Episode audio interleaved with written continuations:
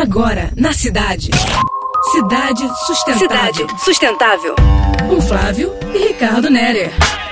Boa noite, galera sustentável. Se na sua cidade não haverá segundo turno, isso significa que acabaram suas obrigações eleitorais. Ufa, essa chateação agora só em 2022. Só que não, gente. Política a gente faz é todo dia e com qualquer resultado nas urnas, precisamos acompanhar o dia a dia dos nossos governantes.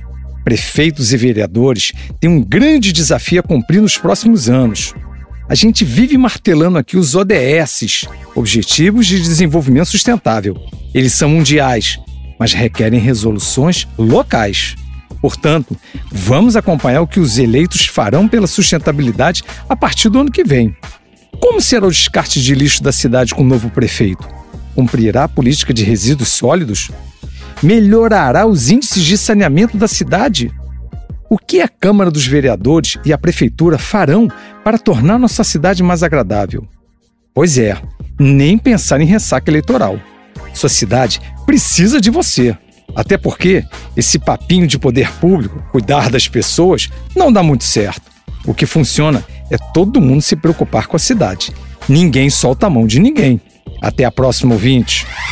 Você acabou de ouvir Cidade Sustentável. Com Flávio e Ricardo Nerer.